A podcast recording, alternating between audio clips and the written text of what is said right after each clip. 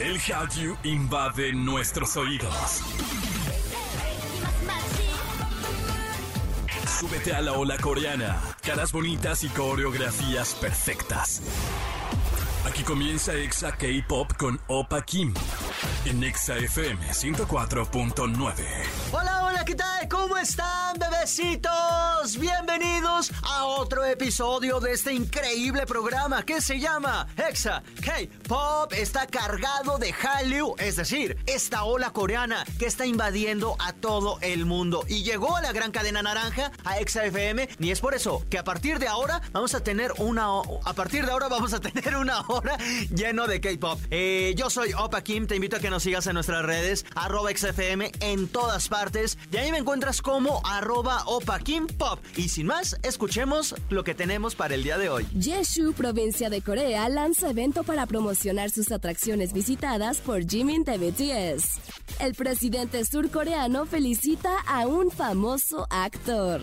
¿Y sabes lo que es un It Boy? Jam nos platica de este nuevo concepto que debes conocer. Y en el mundo, bebecitos, hay varias Jennys que son famosas. Está Jenny Rivera, está Jenny de Forest Gump y también está Jenny de Blackpink. Y comenzamos con el programa con ella porque hoy es su cumpleaños. Sí, es la segunda cumpleañera y Kim Jenny nació un día como hoy, pero de 1996 en Seoul, en Corea del Sur. A los nueve años se mudó con su familia a Australia y posteriormente a Nueva Zelanda. Audicionó para YG Entertainment, donde quedó seleccionada, pero, pero, pero, los planes de su mamá eran que ella viajara a Estados Unidos y fuera abogada. O sea, Jenny, no la mamá, ¿verdad? Cosa que evidentemente pues no sucedió. La cantante les explicó a sus papás, a su familia, los, sus proyectos artísticos y la familia pues dijo, pues ya que, vamos a apoyarte. Y qué bueno. En agosto de 2016 debutó con Blackpink y desde entonces se convirtió en una estrella mundial. En 2018 fue la primera integrante en debutar como solista de la banda. Un año después se presentó con la banda, con Blackpink, en Coachella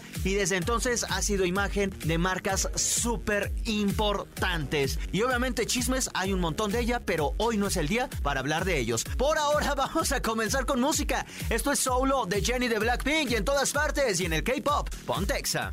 Exa K-Pop. Continuamos con más de Exa K-Pop. Yo soy Opa Kim y el turismo, bebés, es una de las industrias mundiales que más dinero generan en todo el mundo y para todos los países, ¿eh? Y ahora una isla surcoreana hace un evento por Jimin de BTS. Esta isla es la más grande de Corea del Sur. Se encuentra entre Japón y Corea. Y esta semana anunciaron que lanzarán un evento para promocionar los lugares que fueron visitados por Jimin, integrante de BTS. El pasado mes de diciembre el idol visitó la playa, jardines y calles de varios lugares de la isla, por lo que muchos fans demostraron interés en visitarlo. El gobierno ha decidido implementar varias dinámicas para que el Army tenga una experiencia agradable. Debo de confesar que está padre la dinámica que están haciendo. Barato, barato, pues no es. Algún día iremos. Al menos lo que sí les puedo hacer es que este recorrido lo podemos hacer por Google Maps. Y pues ni modo. Por ahora nos tenemos que conformar, pero algún día, algún día iremos a visitar esta, este lugar remoto del mundo. Que la verdad, yo ya vi fotos y se ve padrísimo. Por ahora vamos a escuchar a Jimin de BTS y en todas partes, ponte Exa. K-Pop. Esto es Exa FM, Exa K-Pop. Yo soy Opa Kim y en el programa pasado les había platicado sobre el récord de la actriz Ho Jung Jung, conocida por la serie El Juego del Calamar, quien fue la primera surcoreana en ser la portada de Vogue para Estados Unidos. Y bueno, la semana pasada, otro actor de esta misma serie obtuvo un premio importante. El actor surcoreano de 77 años, Oh Young-soo, ganó su primer Golden Globe por su papel en la serie El Juego del Calamar. El reconocimiento que obtuvo fue como Mejor Actor Secundario, ganándole a Billy Crudup, Kiera Culkin y Brett Goldstein. El actor dijo que rechazó muchos contratos publicitarios a fin de seguir siendo humilde y deseó que todos tuvieran una vida feliz. Pero esto no es todo. El presidente Moon Jae-in felicitó al actor. Expresó su respeto y admiración por este logro mundial. Qué increíble, la verdad, cómo les ha cambiado la vida a todos los que participaron en esta serie. Y aquí también felicitamos a, Young, a Oh Young-soo, que por ese premio obtenido, que seguramente también va a estar en la, en la segunda temporada del Juego del Calamar. Y hablando de esta serie, vamos a escuchar el remix de Set que se llama Do It To It, que la canción original pues desde otro DJ y que también aparece en el Juego del Calamar. Por ahora vamos con música y en todas partes, ponte Exa. Exa K-Pop. Estamos de vuelta en Exa K-Pop. Yo soy Opa Kim, transmitiendo a través de la gran cadena naranja para todo el mundo, sí, para todo el mundo, porque nos puedes escuchar a través de internet directamente en la página exafm.com. Ahí entras al programa de Exa K-Pop y pues ya nos vas a estar escuchando. Además, también lo puedes hacer en tus aplicaciones de radio como TuneIn o también lo puedes hacer en podcast en tu plataforma favorita Exa Espacio K-Pop. Así que pretextos hay muchos bebés, pero soluciones también las hay. Por ahora vamos rápidamente con esto. It's Chisme Time. Con Jam Jam. Space Jam. Y miren nada más quién está en cabina. Se los dije, se los prometí y ya está. Jam Jam Space Jam, ¿cómo estás? Muy bien, feliz de estar aquí con chisme porque me encanta hablar de esto porque sé que nos van a funar. ¿Por qué nos van a funar? ¿Por qué? Porque ahí te va, ahí te va la razón por la que nos van a funar. En diciembre, ves que en TikTok se puso de moda hacer este tipo de cosas que se llaman no nuance y un mes, o sea, un mes sin matices. Ok. Para los que no saben inglés como tú. Sí, sí, sí, sí, sí. Entonces, en, en diciembre hice uno, uno como con esta temática pero basado en BTS. ¿Pero cómo se llama? K-pop. ¿No Noas? No, no nuance, ajá. O diciembre sin matices o cualquier mes del año. Ok. Y, y hice uno precisamente en diciembre sobre BTS y el K-pop y la verdad se me hizo, considerando mi número de seguidores, un poquitillo viral el asunto. Ok. La razón de que se hiciera viral es que mencionaba algunos puntos que pues mucha gente o muchas stands de otros grupos de K-pop no estaban preparadas para escuchar. Entre ellos este tema del que vamos a hablar, el Lead Boy. Elite Boy. Ok, a ver, pero sí, sigue, sigue, sigue, sigue ya. Ah, bueno. Me mantienes cautivo. Sí, sí, sí. En este video mencioné que el Lead Boy no se dividía en generaciones. Este término, para mí y a consideración de muchos e incluso de la industria, no se divide en generaciones. Pero vienen stands de la nueva generación, o sea, de la cuarta ola del K-pop, y dicen que sí. Que sí se divide en generaciones, porque evidentemente ya hay idols de la cuarta generación que a su consideración entran dentro del término de It Boy. Ok. Vamos desde el inicio. Sí, ¿Qué es un. It Boy? Pues es que en la antigüedad vamos a remontarnos bien, porque es chisme pero con fundamento. Ok. Un It Boy antes era como un acompañante. O sea, en realidad de, de esto se trataba, era un hombre bastante elegante, bastante a la moda, bastante, pues sí, con mucha presencia y mucho porte ante la sociedad, que acompañaba pues a mujeres de la aristocracia a eventos sociales importantes, porque pues sabes que era muy mal visto que una mujer de Sí. ese rango fuera sola a un evento, ¿no? La sociedad machista y demás, pues no, la, no le permitía ir sola porque se veía mal o la tomaban como, pues, como otra cosa y justamente para eso funcionaban los It Boys. Pero conforme pasó el tiempo, un It Boy en real- realmente se convirtió en un ícono que destaca tanto por su carrera artística como por, pues sí, por ser un ícono de la moda. Un It Boy puede ser una persona que la gente se quiere maquillar como él, se quiere vestir como él, o ella, también hay It Girls. Sí, eso nació en la década de los 60. Sí. Las It Girls surgieron, como lo dices, hace muchos años. Muchos muchos, años. muchos años. Y de hecho, ¿cómo se llama el, el duque el que estaba con Oscar Wilde por el que lo, lo- lo- lo condenaron? Bueno, esta persona si era, si era un duque tal cual, o era un príncipe, no me acuerdo, tenía un título nobiliario, Sí. pero era un It, un It Boy. Eh, eso era como tal cual, alguien que tiene poder, alguien que tiene estilo, elegancia, buen gusto, ¿sabes? Como todo lo que uno quiere tener, ellos lo tenían. En la década de los 60, sí, muy padre, muy todo, y pum, se vino el It Girl. En el It. Girl ya se vino y bueno, la- ya se convirtió como en un término ya muy de moda, muy de, de fashionista, de revista, para referirse igual a las mujeres que son súper excéntricas, guapas, talentosas, eh, que todo triunfan. Sí, Eso claro, es una It Girl. de It, ya sea boy o girl, se resume a una persona que tiene una belleza natural envidiable, Ajá. que tiene looks bastante extravagantes, pero que llaman la atención y que logran que se agoten en cuestión de segundos. Sí. E- En eso es lo que pues se consideraría ¿Qué? un It Boy. Que yo pensé que It Boy ya era, ya era por los pronombres, que tiene algo que ver, pero no va tan relacionado no va a eso. relacionado Ajá. con eso. Yo también cuando escuché el término por primera vez pensé que it se refería a esto porque pues si lo retomamos del inglés los pronombres they them vienen del plural de it. Sí. No, no, Yo dije, pues es, de- es que como ellas o, o amigue, exacto, pero no, pero el It, quedamos. que si lo tratamos de, de traducir tal cual, pues sería como eso, It, eso, eso del chico, pero ya como, tra- como bien traducido es el chico o eso que tiene él, eh, eso que hacen, ¿sabes? Como, como si fuera su mojo, su esencia, exacto, eso. A eso, eso se refiere. Y van a decir, ¿y dónde está el chisme de todo Ajá, esto? ajá, ya, no- bueno, ya explicamos lo que es un Boy. y no hay chisme. Bueno, te mandé un tweet, amigos. Un tweet que, ¿Ah, sí? que decía exactamente lo mismo que yo opiné.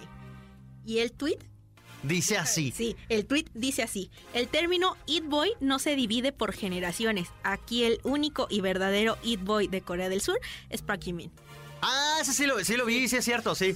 Quiero saber, re- relacionado con esto que acabamos de explicar y con este tweet polémico, ¿qué piensas tú? Porque yo ya dejé claro que estoy Que de sí es. acuerdo con ese tweet. Mira, yo, ay, no sé. Es que nombrar a uno, a mí no se me hace mal. Jimmy cumple con eso, Sí. creo que sí. Porque ha sido embajador de grandes marcas, es uno de los idols de las bandas más poderosas. Ha sido al final, eh, ha logrado para su país algo que nadie lo había logrado. Entonces, sí lo tiene, tiene buen gusto por la moda, tiene buen gusto, tiene canto, tiene todo. Expresión artística en varios sentidos. Sí, Totalmente. yo estoy de acuerdo. No lo debato. Ese, ajá, los bailes, es muy buen bailarín. No lo debato. ¿Qué pasa o qué sucede cuando nombras a alguien así? Que obviamente cuando tú apoyas a otros artistas que no sean Jimin, va a ser por. Luego, luego a señalar, porque él sí y el mío no. Total. Creo que sucede más, más como este sentimiento desde, desde la carencia, aunque suene feo, o como desde la frustración, que en verdad de. de desde el logro, ¿sabes? Como decir, ah, pues sí, sí lo tiene. Y ya lo había dicho y una vez, por eso Digo, te totalmente digo- subjetivo todo. Sí, por eso te digo que creo que al menos a mí me van a funar si es que hay alguien de otro fandom escuchando esto. Porque yo ya lo había dicho. Ya acostúmbrate. Amix, ya Eh, acostúmbrate. sí. Puede ser la primera del año. Sí, el odio de los otros fandoms hacia ARMY y hacia BTS es porque sus fans no han logrado lo que BTS ha logrado, pero en cuanto lo logran, eh, ese triunfo o esa cosa significativa pasa a ser el centro de atención y pasa a estar aprobado, a estar bien visto, hasta en el momento en que otro grupo que no sea BTS lo consigue. Porque lo cual es triste. BTS lo haga, siguen tirando hate. Sí, yo, ustedes saben que yo soy multifandom, entonces no voy a defender a alguno en especial, pero en esta razón, el ARMY tiene sentido. Es lo que logran y de pronto es como, ay, pues cualquiera gana un Grammy. Hasta que alguien más gana un Grammy es como, ay, los Grammys, el, un premio, el premio más importante. Sí creo que esa conveniencia, insisto, todas las opiniones son subjetivas, incluso las nuestras, pero, pero por otro lado, no tiene nada de malo que lo mencionen un Need Boy. Al final solo es un título, tampoco no es como que le vayan a dar. O sea, solo Ya es el reconocimiento. Ajá, no, no, no, ajá. No lo pone en otro lugar más que nosotros. Ya sé, y además creo que, ojo, ahí va mi, mi contraparte. Creo que sí se divide en generaciones, pero no como tal en generaciones de edad ni en generaciones de K-pop. Creo que se divide en generaciones de la música. Ok. Creo que Justin Timberlake pudo haber sido un Granite Boy. Creo que incluso hasta Michael Jackson, porque rompía con lo que estábamos acostumbrados a ver. Sí, creo que Michael Jackson sí era un Need Boy. David Prince. Bowie. Ay, David Bowie ay, es Dios. el mejor ejemplo de- los súper. It Boys. Mira, ajá. Ajá, Prince y David Bowie son los mejores ejemplos. Entonces sí creo que se divide en definitivo. generaciones de la música. Y al lead boy del K-pop le tocó ser Jimmy. Ahora, no, también, no creo que esté peleado el hecho de que haya más, pero es como, ¿sabes? De Justin Timberlake nació Big Time Rush, nació One Ajá. Direction, nacieron otros que a lo mejor pudieran entrar dentro de esta categoría, pero que no soy, no son el It Boy del pop occidental. ¿Sí me explico? Sí, sí, sí. A lo que voy. Entonces, aquí está Jimin representando como a este segmento de Corea del Sur. Y ya viene John Jun de TYT, que creo que es con él con la mayor, la mayor pelea. Félix, de Stray Ajá, Kids Felix de también. Stray Kids. Más chicos de God Seven. Creo Viene que Hypen de- también. de ahí se desprende. Y no está mal, porque a final de cuentas de eso se trata la industria, de crear más iconos.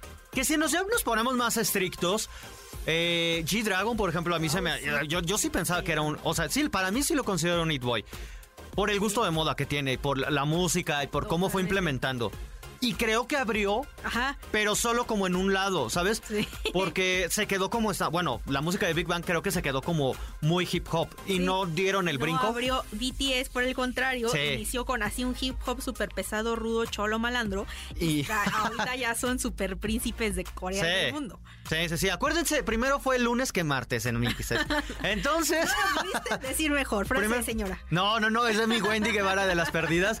Se la robé. es frase Me de encanta. Es que Sí. Opa Kim no ve TikToks de, de BTS ni de idols besándose. Veo de las perdidas. Ajá, ve Me encanta. precarios. Primero, primero fue el lunes que martes. Y ni modo. Y la queso. soporte, Y sí es cierto. Habrá que, que innovar en otras cosas para poder ser obtener este tipo de títulos. Ya sé, yo creo que TYT y Stray Kids personalmente son las dos boy bands que están mucho más cerca de lograrlo. Eh, sí. A mí, ¿sabes qué creo? Bueno, yo no me clavo tanto en estos títulos, ni como en un, en un idol principalmente, o sea, un, un individuo, por así decirlo. Lo que sí creo, y no me dejarás mentir, y esto lo podemos platicar en el próximo episodio, es que creo que el K-pop está cambiando un montón en un lapso de ocho meses. Siento que este año, y se los juro, el pop rock en el K-pop Sí, va a ser tendencia. Totalmente. Todos están optando por, por tener el estilo como Machine Gun Kelly, que Machine Gun Kelly luego tenía, sí se llama así, ¿no? El, el- ajá. Machine Gun Kelly, que luego ya era como, eh, aquí en México el Panda, o Ajá, Evanescence, o My. Chemical Romance, o Tokyo Hotel. Sí. Creo que está regresando este sonido, lo cual yo agradezco porque me encanta. Y justo está regresando porque ahorita Maneskin está Ajá. todo lo que da en tendencias de pop occidental, por así decirlo. Son italianos estos chavitos y lo están dando todo estos de Maneskin. Entonces creo que- Extraordinary Heroes, que, les presenté. Creo que podría ser una buena apuesta para que el K-pop repunte en otro eh, género. Sí, va, se los juro. Bueno, pero esto lo hablamos en el próximo programa. Por ahora queremos saber su opinión. ¿Están de acuerdo en que Jimin de BTS se ha nombrado como Elite Boy de- del, del género, de la industria? Yo no tendría problema. No es mi fab, no es mi bias, no es ni mi ultimate ni nada. vayas. Pero pues no, no me desagrada Pero tampoco. creo que bien merecido tiene el título. Y ojo, no creo que John Jun o Félix no se lo merezcan porque a mí me encanta John Jun. Todavía no está neo al 100, así como tú a TYT, pero John Jun tiene mucho potencial Ajá. y es mi, mi fab. Entonces, No, y hay más. O sea, hay, hay muchos que podrían llegar a ese título. Sí. Pero, pero no sé, veremos qué pasa en este año. vemos. Y ustedes escríbanos en arroba XFM, arroba Opa King Pop, ¿ya? Es SpaceHamHam-bajo en todas mis redes sociales. Ok, Space Ham. Ham. Y si no, entren a mi historia en arroba Pop. O si no, entren a arroba XFM y ahí y está ahí etiquetada. estoy. Porque acabamos de subir historia. Entonces, pues bueno, síganos. Por ahora vamos con música de SF9 y en todas partes, Ponte Exa. Exa K-Pop. Mis hermoscos y hermoscas, ha llegado el momento de decirles adiós. Muchísimas gracias a todos ustedes por haberme acompañado. Espero y se hayan divertido. Espero y hayan disfrutado todo el playlist que les pusimos en estos programas. Recuerden que todo lo pueden encontrar en nuestras redes sociales, XFM. Ahí se encuentran los banners con los playlists para que pues nos sigan. Y si ya de plano no los encuentran, pues síganme a mí, arroba. Y ahí ya me escriben y me dicen, oye, ¿cómo se llamó la canción que pasó eh, eh, después de esta? Y uh, ya les digo. O les comparto también todo el playlist. Por mí no hay problema. Recuerden que también estamos en podcast en, en su plataforma favorita, bebés. Eh, solo tienen que buscarnos como Exa, Espacio, Capop y listo. Yo ya me voy. Hasta se me salió, fíjense, un gallillo ahí. Yo me voy. Gracias a todos ustedes por hacerlo posible. Y como siempre, gracias de todo corazón a la gente de Celaya, Piedras Negras, Comitán, Ciudad de México, Estado de México, Guadalajara, Ecuador, Mérida y a todos los que se unen a través del Hallyu. Cuídense mucho. Yo soy Opa Kim y como siempre los espero en el próximo programa. ¡Anión!